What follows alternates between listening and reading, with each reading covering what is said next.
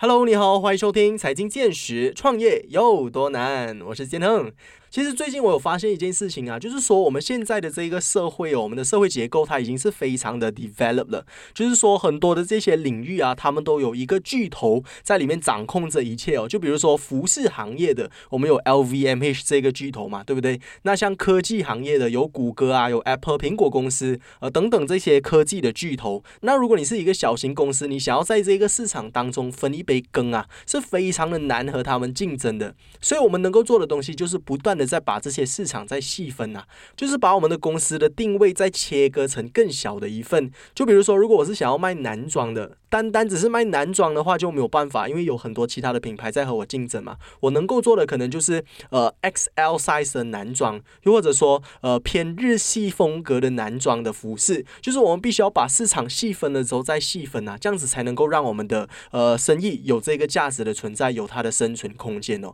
当我发现到这一件事情之后啊。会不会有可能在未来哦，就是所有的这些品牌，所有的这些人，他们都会专注在其中一个他们特别专注的这个领域域之下，然后把每一个领域都发展的非常好。所以其实如果我们现在想要成立一家公司或者推出一个品牌、一个产品啊，我们必须要 target 的这些消费者是更加更加细分，而不是越来越聚集的。不知道大家认不认同这一个论点哦？今天我们就邀请到了两位美妆电商 Trips 品牌的创办人，呃，这个品牌他们。是在近这几年啊，突然间崛起的一个美妆电商平台啊。那为什么两个大男人会选择往美妆的这个方向出发呢？到底他们是如何看待细分才是未来这一个 statement 的？我马上有请他们出来跟我们做分享哦。他们是 Trips 的创办人和运营总监正义 and Benjamin。Hello，Hello，呃，我是谢建恒啊，说啊，大家好，我啊，我叫啊，我叫 EO，呃，我是 Trips 的啊董事总经理。就呃，创办前呃，在一家法国跨国数据公司当过总经理，还有一家日本公司啊啊担任过数据和分析主管。Ben 和我曾经也在同同一家公司一起工作。嗯嗯嗯，所以其实正义还有 Ben 是已经认识了一段时间，是吗？对对对对。OK，那你们能不能够再请就是 Ben 来自我介绍一下？因为刚刚是听到已有的介绍。可以，Hello，大家好，我叫 Ben，说我现在是在 Trips，呃，做营运总监，然后在加入 Trips 之前，我也是在呃 Zalora 有担任过主管。OK，所以两位其实都是从这个电商背景出身的嘛，都是打工的背景出身的，对吗？对对对对。了解，那能够请问一下，就是 Trips 这一家公司啊，是因为什么原因而创办的？你们当时候是有了怎么样的一些想法啊，才会想要创办这一家公司？那其实呃，在你们回答之前哦，我想要大概的跟听众朋友们讲解一下 Trips 它是一个怎么样的一个生意模式。那其实如果大家不认识 Trips 的话，它是一个呃像是美妆的一个电商。那在这个 website 呢，在这个 e-commerce website 哦，我们可以买到一些像护肤品啊，像一些洗脸霜啊。大家可以大概的联想一下，这个网站它是和 Watson 啊或者和 Guardian 在竞争的，但是它是一个福利 e-commerce 的一个 site 啦。他们也是呃在这近几年哦，成长非成长速度非常非常快的一个 website。我身边的一些朋友也有在 follow 他们的 Instagram page，我是我也是最近才知道的。那么呃，能不能够请就是 Ben 还有曾毅来讲解一下？其实当时候你们是因为什么机缘巧合之下会想要创办这一家公司？对对对，so so 呃我。啊，我们初期呃呃呃创业 trips 的时候，其实有观察到许多电商都在啊啊都在打价格战，但呃服务方面却有很多缺陷。I mean，其实呃廉价物美也是为呃客户呃创造一些价值啊，但我们想要给客户的不只是呃便宜的产品啊，我们更在意的是呃客户能买到适合自己的产品。啊，不知道您有有没有发觉，因为网购都比较便宜吧，所以我们都买了很多不需要的东西啊，结果没有用到啊，然后都把它给扔了。然后现现在虽然你在网上还是什么都很容易可以找到关于这些产品的资料，但顾客在购买产品的时候还是需要一些信任信任感，所以这就这是这这也就跟 EO 刚才讲到的跟有。跟顾顾客服务的重点，也是你为什么我们要扩展到有六个新的类别，例如妈妈和婴儿的产品、宠物的产品等等。然后这些这些六个新的类别都跟护肤跟美容有相同的品质。呃，平常 Ben 还有 EO 都是讲英文比较多是吗？对，呃，对对对对，会用 这 对对对，这次是第一次用中文来采访，所以可能会有一些小紧张哦。对对对，对对对，其实我们不用太过紧张，因为我们是一个是一个非常 casual 的 podcast 啊，所以其实都可以呃比较轻放下放轻松一点点啦。那大概刚刚就是呃有分享到了这个 Trips 这个品牌是如何诞生的，就是有就是有说到了，因为也有可能是疫情的关系，因为这两年就是整个电商的趋势啊都有在发展起来，然后大家对于这个网购的需求也是越来越增加，现在连老人家连长辈也会网购了。原本以前我是非常不喜欢网购的，但是都是因为这个疫情啊，被迫之下，然后开始学习要网购啊。现在很多这些网络上的东西都非常非常的方便了。那我蛮想要请问一下，其实为什么你们两个大男人啊，会想要 创办一个美妆的品牌？其实男生经营美妆品牌哦，有没有一些优势是我们不知道的？就是阿明啊啊啊，你说的对，其实我们的公司啊，确实有很多女性同事。I mean，呃，事实上，我们的呃商业啊模式是在啊经营零销物，所以所以就很像 re 就很像 retailing。嗯哼，然后我们合作的对象也很多都有女性的创始人，主要是我们之前的啊，主要呃呃之前的经历也也刚好在同样的行业，所以啊啊之前我曾很。啊，之前我曾多年跟啊我身在呃亚洲有十二个国家从事啊他们整个公司的数据化转型项目，而且 Ben 也曾和 L'Oreal 呃合作多年。嗯嗯，所以其实对我们来讲，从美容保养开始，其实这这符合了我们正在扩张的这这这六个新的类别。从美容开始是一个对我们来讲一个。自然的过程，嗯嗯嗯，你过去有几年啊，女性这个群体的购买力都不断的在提高，所以我们必须了解这个群体才能有才能呃成功。现在年轻的的顾客现在呃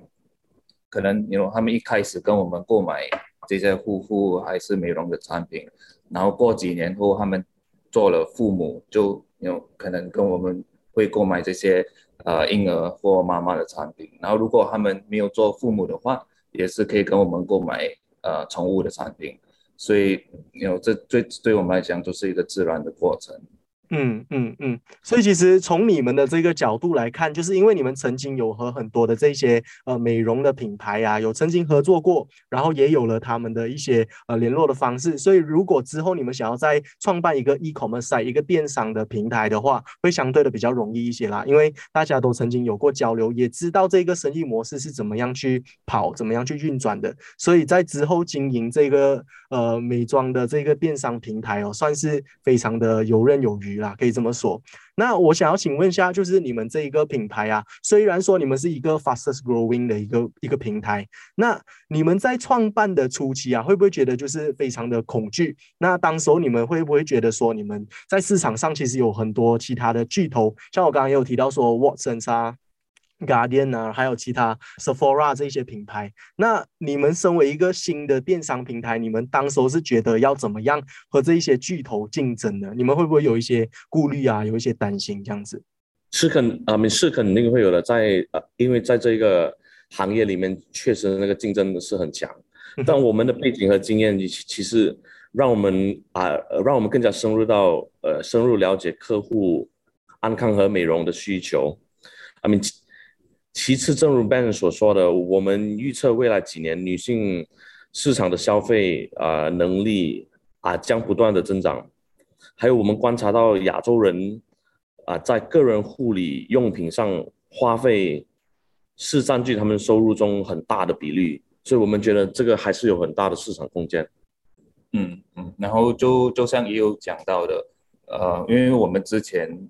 因为我们过去跟这些很大的公司或或巨头有合作过，所以我们其实也蛮了解他们的难处。所以对我们来讲，只要只要我们深入的一点了解，总是可以找到一些，嗯，解决到他们问题的一些策略。嗯，明白。那其实我想，为什么其实你们也会选择以这种美妆的行业，或者说这个细分市场来去主打这个市场，其实也是非常聪明的一个选择啦。因为我认为说啊，就是这个 niche market 才是未来能够持续性的一个产业。因为其实呃，来到了现在的这一个时代啊，市场是越来越竞争嘛，然后世界上的人口也越来越多。这个市场要如何一直竞争下去？要如何成长哦？其实就是要想办法把呃每一个专业，然后每一个领域，慢慢的越来越细分下去，然后呃正确的族群才会到这个正确的这个领域上去做一些消费啊，做一些购买啊，做一些交易等等的。我认为细分市场它是一个未来的一个趋势。那呃你们会选你们会选择以这个美妆作为一个主题一个领域来搭建这个电商平台哦？也是非常的合理的啦。那刚刚有提到说，为什么你们要做这个美妆的电商平台？我想要请问一下，为什么你们只专注在美妆，而不专注在其他的一些领域？那你们在未来有没有想，有没有这个想法，是说想要在呃横跨其他的领域，又或者说你们只是想要专注在这一个细分市场？就呃，就刚才 Ben 有说到，我们呃，我们。在今年会扩展到其他的一些呃其他的领域，就比如说他他们他刚才提到那一些呃婴孩还有宠还有宠物的，对，就其实，在二其实，在二零二零年的时候，我们呃是先从化妆品开始的，但因为疫情啊，国家封锁了，所以我们必须呃得迅速的转变到护肤品。就啊，否则我们的运呃运营就会出问题了。就呃封锁期间，呃化妆品几乎没人啊，都几乎没人买。对，啊啊，但这封锁却啊给了我们的客户很多啊保养和修复皮肤的时间。对我们来讲，这个市场营销细分是非常重要的，因为每个市场都会有不同的需求和呃欲望。例如。寻找护肤品的的顾客跟寻找婴儿用品的顾客的行为会有很大的不同。呃，for example 说，呃，护肤品的顾客通常都是为自己使用而购买，因为护肤品是一个非常个人化的的产品。然后，如果你拿这个来比，呃，买婴儿产品的的顾客。购买的不一定只有父母会去购买，有时候也可能是朋友啊或呃亲戚去购买这些啊来作为礼啊礼物，所以所以要明白这个市场营销分析是对我们来讲很重要的。嗯嗯。了解，那其实你们在经营这个品牌也一段时间啦，现在你们也成为上成为了这个领域的这个快速发展的其中一个品牌。那能不能够请问一下，就是你们在创办这个品牌这几年的一些创业的心得？因为你们也是。可以算是第一次创业嘛？之前你们都是打工的背景的，虽然说这个领域都是呃，虽然说领域都是有连接性的，但是创业还是第一次嘛。那第一次创业肯定有非常多的体验可以和我的听众朋友们分享。那能不能够请 EO 还有 Ben 就是来大概的讲解一下你们在创业这几年有学习到一些什么事情啊，或者说有遇到一些有趣的事情都可以分享一下的。好的，好的，就就。其实我们在创业创业这这个这个期间，应真的是挺不容易的。然后，呃，就比如说，当我们开啊，当我们刚开始的时候，呃，我们就虽然有很多都已经是认识的一些呃 sub 呃都有一些认识的 supplier，但因为我们的公司很新，然后我们刚开始谈谈合作的时候，很其实有，其实不是每个都愿意和我们呃。啊，坐下来谈，但呃，然然后啊啊，就算可以谈到的，他们都要我们买很大的数量，然后很多都要用我们要我们用现金来呃呃来啊购买那些货，呃，然后但我们啊我们呃我们慢慢的经营就慢慢有了。很多的信任，然后才很多就把它 convert 进去，啊，我们叫呃 credit 呃 credit terms，然后就让我们的 cash flow 就就松了很多，所以这个这这个是其中一些呃早期出来呃啊我们创业时候的一些挑战。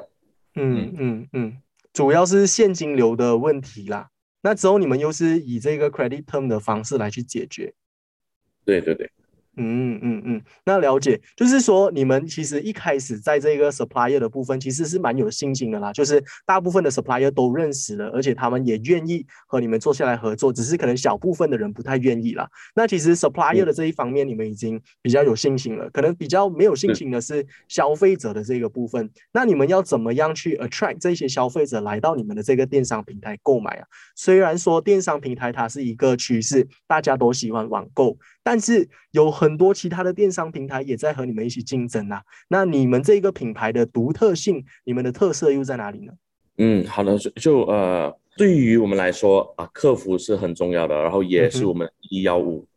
其实啊，电商有很多优点和缺点，呃，例如呃，客户无法触摸和啊感受到啊这些产品，还有许多电商都在呃啊价格上。非常的竞争啊！然而，我们相信通过服务，然后啊，通过我们我们的在线的服务，能够分享到啊比较重要的产品资讯，还有适当和和诚恳的建议，从这方面取得啊客户的信任，然后持然后持续的关系。除此以外，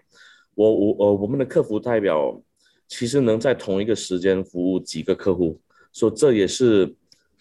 实体店办不到的东西，嗯嗯嗯，非常认同哦。因为其实售后服务是一个非常关键的一个事情，就是很多人他们会愿意到一个呃一个餐厅去消费，或者说一个实体店去消费。其实很大部分他们为什么？就比如说这一些奢侈品牌的店好了，与其说你上网购买这些奢侈品牌的产品。又或者说，你到线下去购买，比较大部分的人会选择到线下去购买，是因为有那种售后服务的那种感觉嘛？你去到这个奢侈品牌，你有感觉到有被照顾，有这个环境的 环境的呃这个氛围呀，然后有。有被 service 到的感觉呀，所以这个是蛮多消费者他们会愿意去买单的一个东西。所以把这一个东西搬到网上以后，很多人就会忽略掉呃售后服务的这一块。所以其实呃把售后服务做好啊，也是很多消费者他们愿意一直回来购买的一个原因之一啊。所以我觉得刚刚也有分享到了这个售后服务的关键哦，也是非常非常的重要的。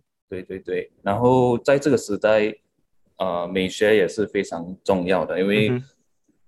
这几年来，你看到的品牌啊或广告，每天都不停的呃增加，所以你要能够吸引到有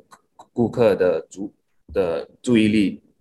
才能让他们跨过这第一步来尝试你的品牌啊或你的网站，然后跨过了这一步，就就就要像 E.O 提到的来来保留这些这顾客，所以其实是一个很长的呃呃 customer journey。了解了解，那在这个非常长的这个 customer journey 哦，你们有打算有一些怎么样的计划来去把这些顾客群啊，慢慢的建立起来嘛？因为我发现到很多创业人他们会面对到的一个问题，就是说在创业的初期啊，因为呃这个东西很新嘛。然后就有很多的这些影响力，就会有很多的讨论度，所以大家可能都会到这个品牌去购买一些商品啊，介绍给身边的一些朋友们啊，尤其是身边的朋友们也会非常支持我们，因为我们创办了新的生意嘛。但是过了这一个热潮之后啊，可能是三个月，可能是六个月之后，它就会开始慢慢的冷淡下来。那你们又是怎么样，就是一直持续的保持你们的这一个生意额，一直都是在你们非常满意的一个高度上？其实 Ben 和我。啊，到现在主要的任务就我们还会在做着啊 customer service，因为我们要啊第一时间啊我们要听到 customer 的那那个 feedback 啊对那个 customer 的 feedback，所以其实我会建议把很多那个啊精力都放在客户身上，然后要主要是要深入了解他们的需求，然后想然后想尽办法去为了客户，然后。可以创造更新的价值。如果我要打，如如果我要打个比方，就因为有的时候客户会问，嗯，他就是那个客户就在他们他他会在我们的网上，他就刚刚购买了，他会跟我说，他两个小时里面他要去要他会要取到货，但是因为我们是呃，就就因为我们是电商嘛，我们很多都会用啊啊 career service 来 send 出呃来 send 出去我们的发售，但如果客户有这一方面的需求，我们都会尽量去满足。就如果再给你多一个 example 的话，就我们有一些客户，因为他们要买一些那个 gift cards voucher 来送来来来送给他的他的朋友，然后。他，然后我们也 offer 他一些呃 personalization，所以我们会画一些特别的东西，然后就就会让他送给朋友。就这这这这这这一些都是我们都会呃会比较细心，有照顾到消费者的部分。对对对对。啊啊啊啊！了解，这个也是非常的花心思哦。因为其实像我刚刚有提到奢侈品牌的例子嘛，奢侈品牌非常厉害，就是在这边他们会送你一些小礼物啊，然后就是好像刚刚电商的这一个方式一样，送你一些小礼物讨你的欢心。诶，下一次你当然会回到这里购买啊，送很多的一些小的 samples 啊，或者说呃一些。一些卡片，亲手写的一些卡片，这一些你都能够看得出这一个创办人啊，或者这一个经营电商的这个人，他们有下的这些心思，所以很多的这些小动作啊，都能够让消费者非常开心的。我认为这些细节如果有做到位的话，也是非常非常关键的啦。那在呃提到更多关于电商的这一些呃。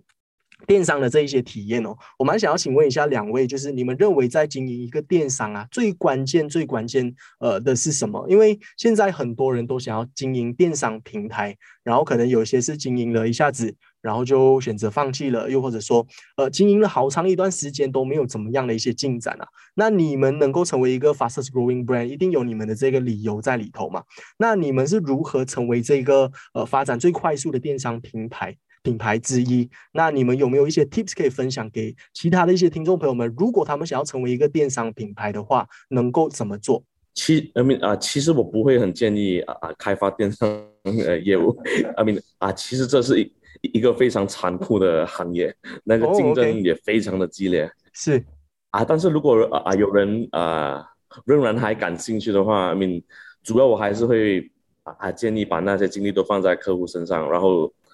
然后啊，可以让呃，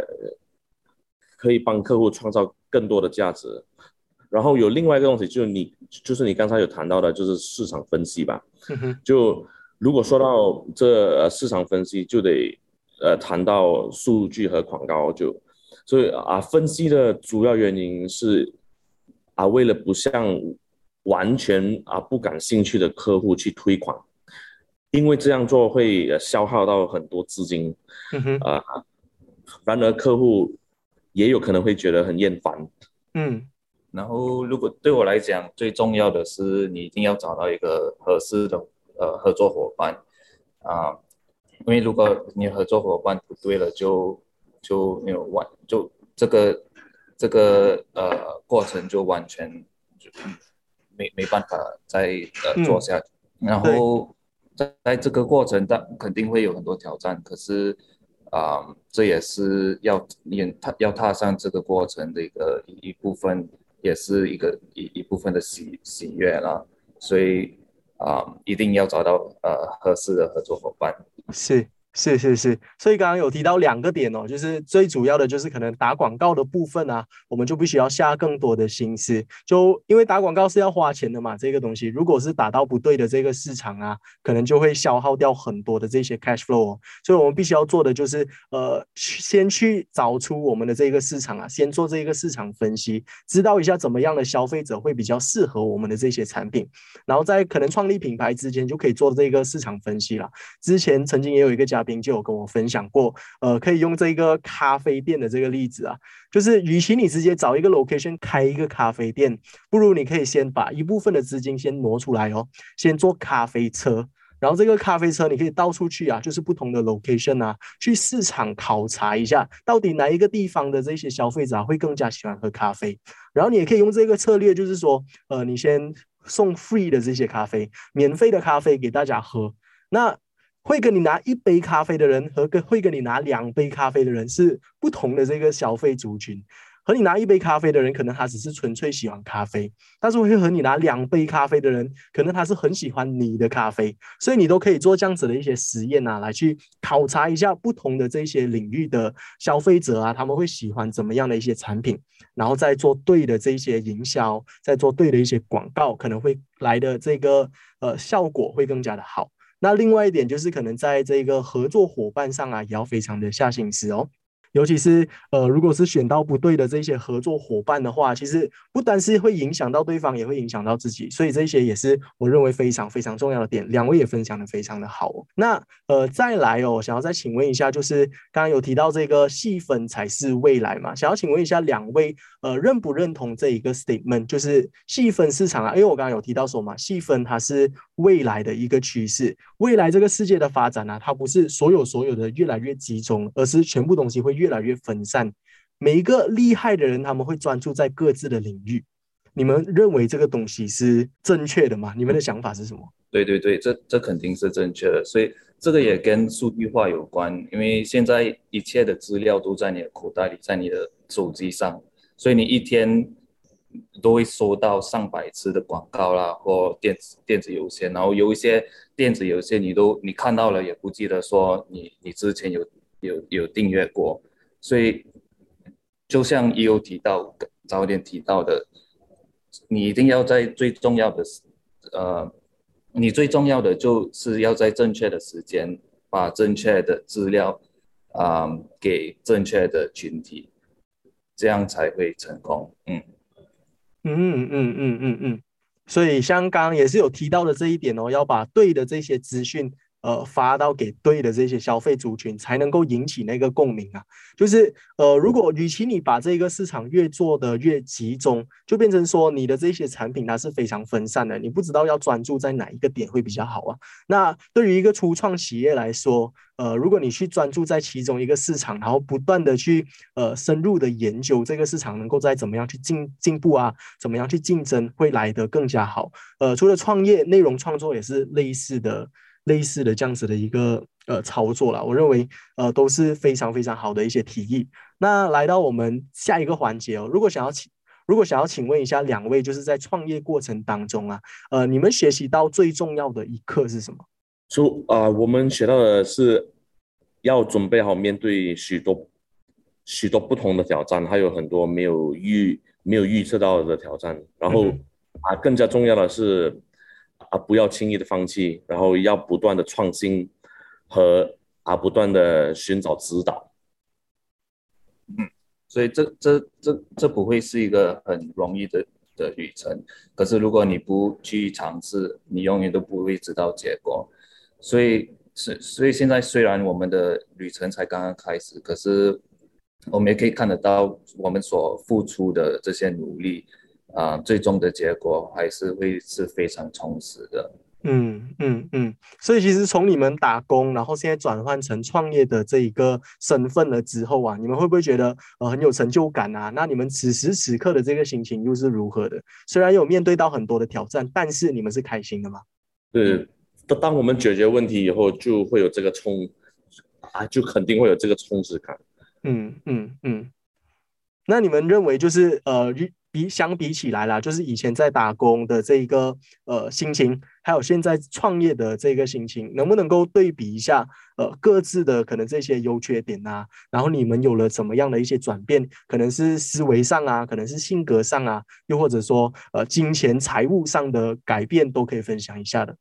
对对，我们这个其实创业的时候就那个主要的。主要最大的改变还是在想法上，就因为现在很多东西都会啊步步惊心，就就很很多东西都要很小，很多东西都要很小心。然后如果啊，如果我对比以可能在以前别的公司工作的时候，如果相相对比起来，然后现在想回去的话，会想到其实以前真的是很好的生活，嗯，是很是很 relaxing。嗯，然后，嗯，对我来讲说，呃，打工比现在自己自己自己创业是最最大的分别是，打工的时候你大概每天都知道你该做什么。可是现在跟比比起创业的时候，你每天都会有不同不同的挑战，然后每天都会学到不同的东西，然后你也要去做一些从来没有做过的事情。所以对我来讲，这这这就是最大的的的不同了。嗯 对对对，那像刚刚也有有提到，就是说，哎，原来打工的这个心情还会更加的轻松，很多人都会幻想哦，就是在创业了之后啊，这一个呃工作量会减轻很多，然后整个生活会轻松很多，就是不需要再做自己不喜欢的事情。但是反而你在创业了之后啊，有更多这些挑战是需要我们去面对、需要去克服的，而且都是这些东西都是逼不得已的。虽然之之前打工是呃。呃，非常多的可能这些老板的管制啊，然后可能公司里面的呃 office politics 啊等等之类这些是要面对的啦。但是不管怎么说，你还是呃非常舒服的，每个月有固定的这些薪水，然后你也知道呃你每一天要做的工作是什么。但是创业它就是一个一个没有没有方向的一条路啊，所以你要怎么做，这些全部是。靠你自己咯，所以创业这个是一个非常神奇，我也认为它是一个非常有成就感的一条道路了。呃，为什么那么为什么那么多人会想要创业？就是希望能够呃靠自己的努力来去为自己。达成一番成就啊，我觉得这个是一个非常非常好的一个过程，可以分享给大家的。那来到我们今天的最后一个问题哦，再想要请问一下两位，就是对于可能一些想要创业的朋友们呐，有你们有没有一些鼓励的话语，又或者说可以用自己的一些亲身的经验，再来告诉他们，呃，到底给他们一些忠告，到底创业应该要是怎么样的一个样子的？就我觉得啊，最重要是啊，不要太早放弃，因为有很多东西。因为如果你觉得今天很辛苦，就可能明天会更加辛苦。但是很多人都，呃，就很多人都等不到啊明天，所以要啊持续的下去。然后，嗯，如果可以的话，也也要不断的在找一些呃啊指导。就呃啊，如果有人已经经历了以后，如果他可以啊分享他的故事，这个去这个其实对创业者。来讲是很重要的一些啊 lessons，然后对我来讲就是，如果你有这个你你有想要去创业的这个思想，就一定要去尝试，不然没有尝试到你过后，你越来越越来越大，越来越老，你就没有这个机会去尝试了，因为你你做了那么你帮人家打工了那么多年，就啊很难去放弃这这一份工，然后像一有讲到，你会觉得说很。在这个工作上很舒服了，然后也不想去放弃这个工，所以如果你要，你真的是要去做的话，就要早一点去去尝试，然后尝试过了才知道。嗯嗯嗯。那香港呃也有提到一点，就是说，如果你不会的话，就一定要去寻找一个军师哦，寻找一个导师，他们有经历过这些东西，他能够指导你嘛。因为其实创业的这个路上啊，有很多的这些问题，如果你能够提早先去做提问的话，其实可以让你少走很多这些冤枉路啊。所以其实也是为什么我们想要创办这一个节目的一个初衷，就是希望能够透过这些创业人的创业故事啊，呃，给到大家一些启发，让你们知道一下，哎，原来创业是一个这样。样子的经历，那有什么东西是我可以避免的？有哪一些是我可以学习的？哪一些点是好的，我可以收起来的？所以，呃，我们也是希望能够帮助到所有的听众朋友们呐。那今天的分享，我希望大家也听了非常多关于电商啊，关于呃细分市场啊，也有更深一层的了解哦。那呃，两位还有什么其他的点想要再补充的吗？没了，主要是啊，good luck。